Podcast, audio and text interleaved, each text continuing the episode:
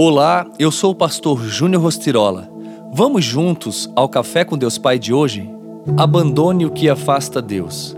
Em verdade vos digo que tudo o que ligardes na terra será ligado no céu, e tudo o que desligardes na terra será desligado no céu. Mateus 18, 18. Para termos uma vida plena, é necessário confiar no destino que nos é dado pelo Pai e abandonar as velhas coisas do mundo para segui-lo. Existe uma grande quantidade de coisas que ganham nossa atenção, como, por exemplo, o trabalho, o estudo e as atividades de lazer.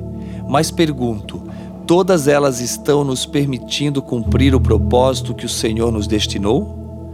É comum deixarmos em segundo plano as coisas relacionadas a Deus e colocarmos a culpa na correria do dia a dia. Isso acende uma luz de alerta no nosso painel Pois se as atividades diárias não permitem que nos dediquemos a Ele, isso quer dizer que estamos lentamente sendo tragados pelo mundo, como viajantes desavisados que afundam em areia movediça. É preciso reavaliar nossas prioridades, abandonando tudo que nos afasta de nosso chamado.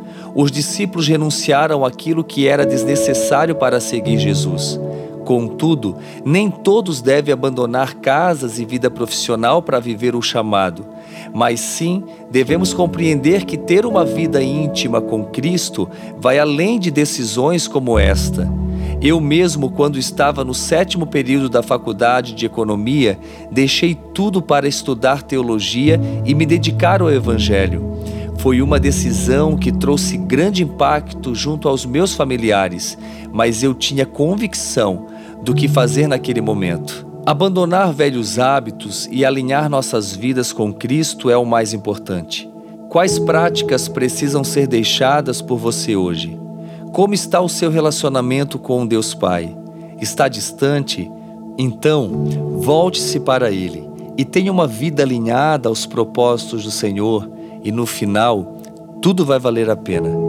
A frase do dia diz: Não podemos alterar nosso passado, mas podemos decidir onde queremos permanecer em nosso presente, transformando assim nosso futuro. Pense nisso e tenha um excelente dia. Oremos. Pai, em nome de Jesus eu oro por esta vida, para que hoje ela venha reavaliar sua vida e abandone tudo que afasta de ti Senhor, que a partir de hoje tudo aquilo que está colocando o Senhor em segundo plano, afaste-se dela para que o teu nome seja glorificado.